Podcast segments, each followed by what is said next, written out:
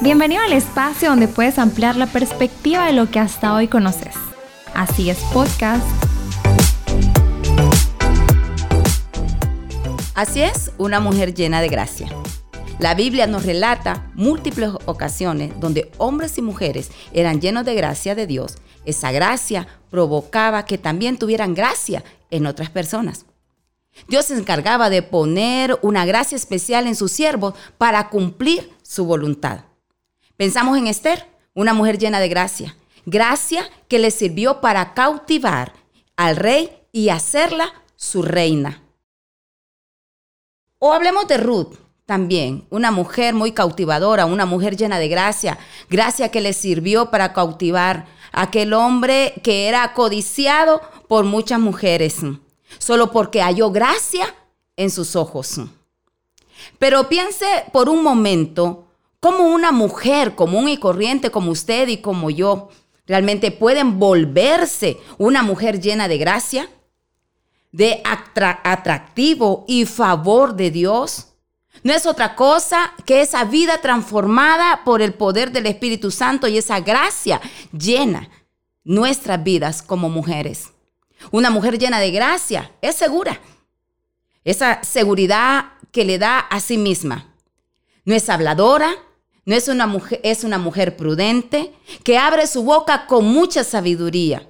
Es una chica que cae bien, que no tiene que gritarle al resto realmente de la concurrencia, ¡Hey, aquí estoy! ¡Ya vine! Estoy aquí para que todo el mundo la mire.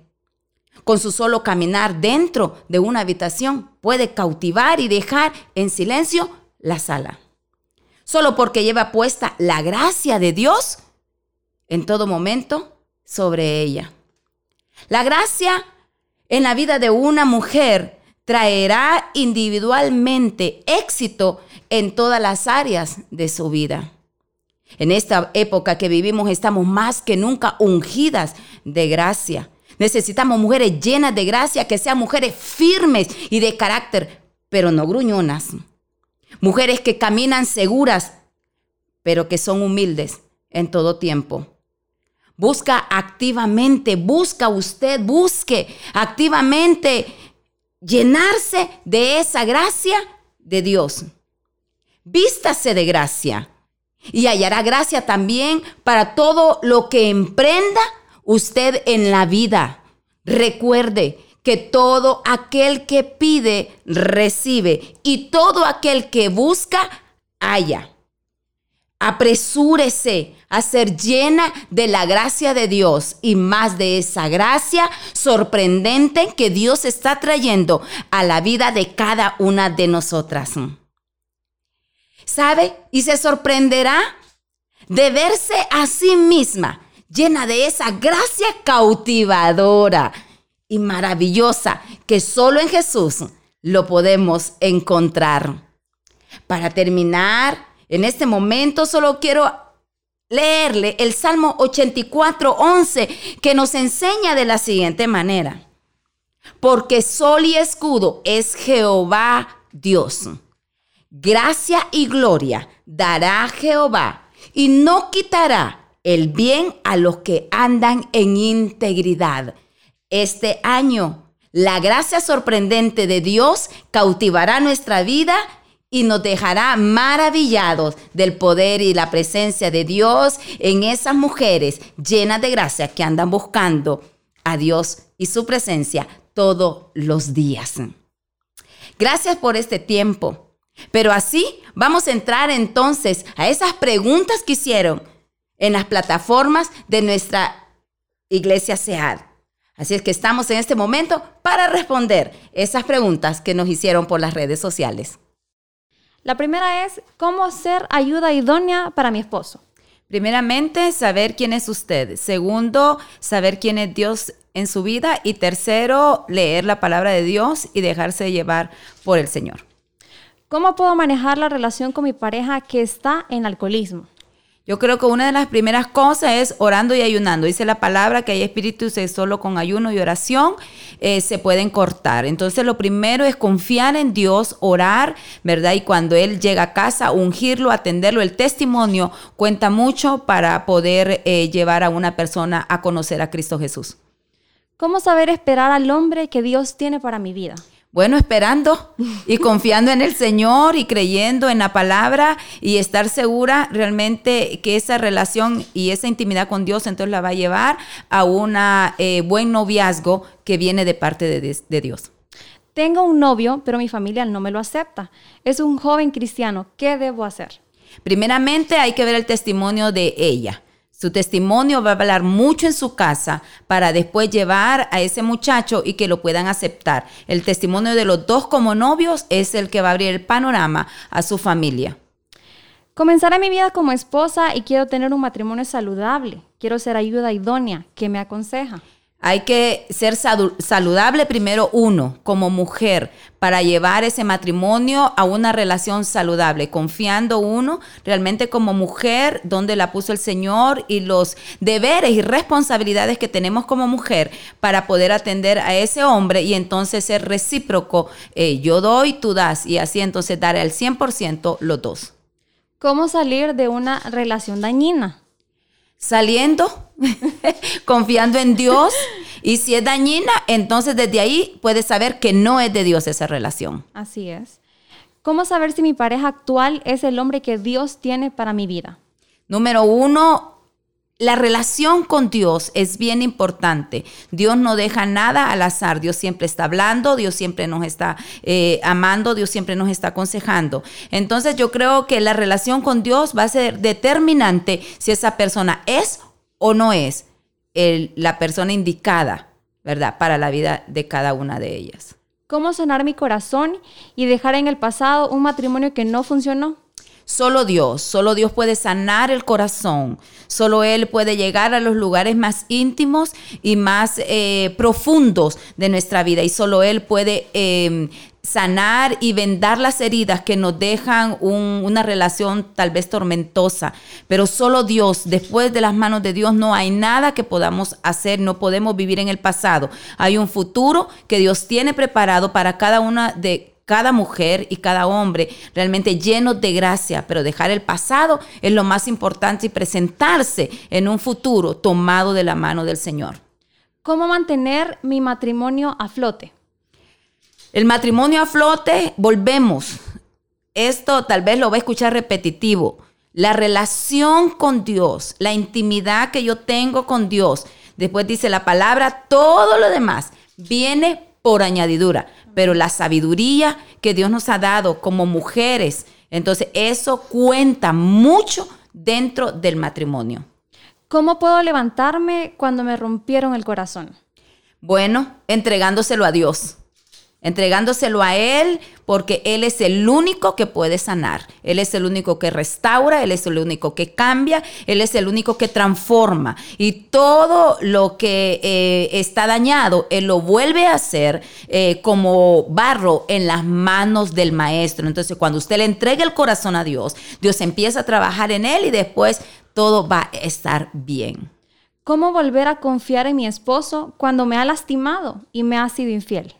Primeramente hay que em, hablar, ¿verdad? Eh, la comunicación dentro del matrimonio es tan importante y tan esencial hablar y realmente darle una oportunidad al Señor. No sé cómo está esa relación, no sé qué lugar ocupa Dios en la vida de, de ese matrimonio, pero cuando Dios ocupa el primer lugar, y es una mujer sabia, es una mujer prudente, es una mujer que le quiere dar una oportunidad a Dios, entonces todo lo demás va a salir bien, pero sin quitar el autoestima de nosotros como mujeres.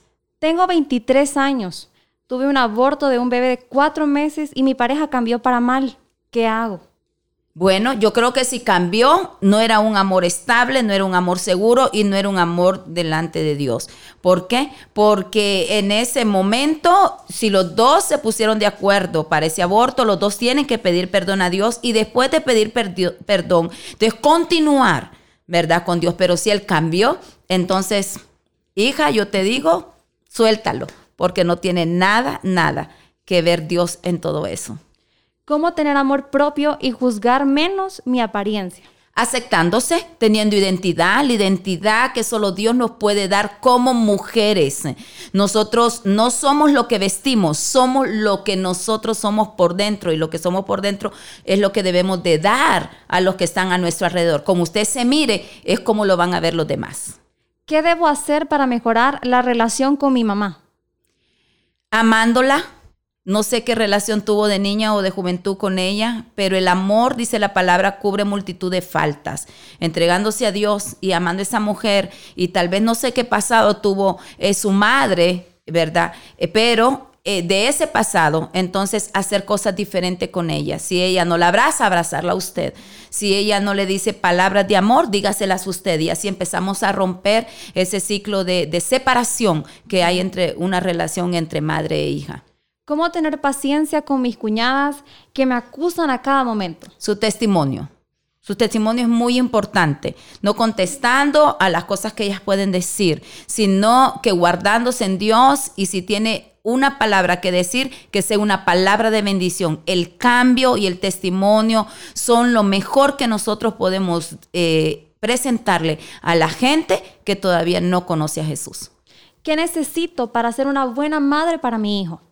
Amarlo, amarlo por sobre todas las cosas, luchar por Él, levantarse por Él, eh, esforzarse por Él y ser esa madre ejemplar que la palabra nos habla todos los días. ¿Cómo avanzar y mostrar a Jesús cuando soy la primer cristiana en la familia? Orando, y creyendo, teniendo esa fe inquebrantable que yo y mi casa serviremos a Jehová. A alguien Dios siempre usa en la familia como punta de lanza. Entonces, usted es la punta de lanza que Dios quiere usar para que esa familia conozca al Rey de Reyes y Señor de Señores que usted conoce, a ese Cristo que salva y que cambia las vidas. ¿Cómo cuidar de mis hijos estando desde otro país? Difícil pregunta Usted puede darles em, todo lo material, pero nunca se va a comparar lo material con el amor y el cuidado. Así es que no sé cómo estén los estados, pero si usted puede regresarse o, o, puede llevarse a sus hijos, sería lo mejor. Esa es la forma de cuidar, estando cerca de la familia. ¿Cómo pudo, pastora, mantenerse firme ante una pérdida tan grande? Fue una pérdida grande, se sigue sintiendo, sigue doliendo, pero se sigue sosteniendo en la roca que es Cristo Jesús, el autor y consumador de la fe, creyendo que esa esperanza de gloria, un día nos vamos a encontrar nuevamente con mi esposo. ¿Cómo superar el desánimo?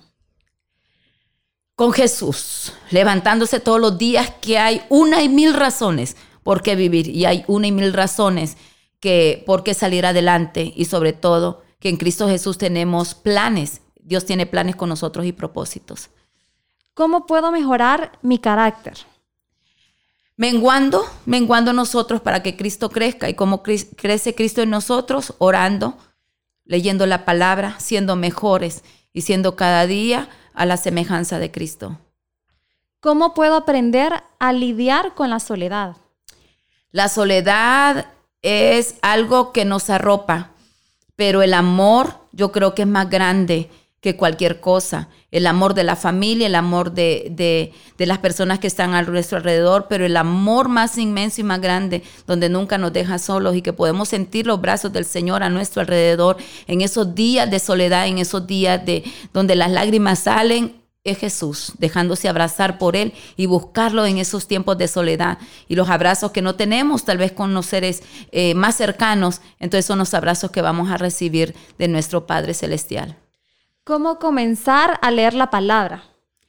Desde el principio y hasta el final. Yo creo que eh, todo es determinación. ¿Qué es lo que quiere? Metas metas. Eh, eh, siempre a principio de año nos hacemos una meta, yo creo que es una meta de todos los cristianos. Este año sí voy a leer la Biblia, ¿verdad? Pero ya pasó un mes y decimos, ay, no la leí. Bueno, voy a empezar de, de este mes. Yo creo que el día que ella comience es el día determinante para seguir leyendo la palabra y seguir enriqueciéndose en ella. Necesito volver a creer en Dios. ¿Qué me aconseja? Hay que saber la razón por qué dejó de creer, porque está, si está enojada, si está molesta con Dios, si Dios eh, le echa está echando la culpa a Dios de algo. Pero creer en Dios es tener fe, es ver lo que no podemos y es como posar su mirada al invisible al que no miramos, pero que seguimos creyendo todos los días en nuestro corazón. Escudriñarse a ver cuál es la razón por qué no está creyendo. Y después de, descubrir esa razón, entonces platicar con Dios. Y si hay que pedir perdón, pedir perdón y volver a emprender ese diario caminar tomado de la mano del Señor. Pastora, la última pregunta que nos hicieron. ¿Cómo lograr acercarme más a Dios si ya estoy orando y estoy leyendo la palabra? Bueno, si está leyendo la palabra y está orando, está cerca de Dios.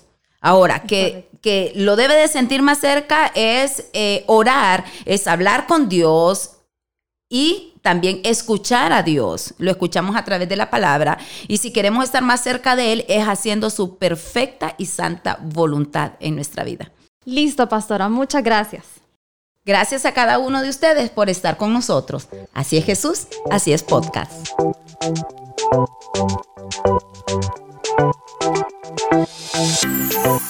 Gracias por ser parte de Así es Podcast. Compártelo con tus amigos y conocidos. Síguenos en todas las plataformas digitales como Apple Podcast, YouTube y Spotify. De nuevo, gracias por ser parte de Así es Podcast. Hasta la próxima.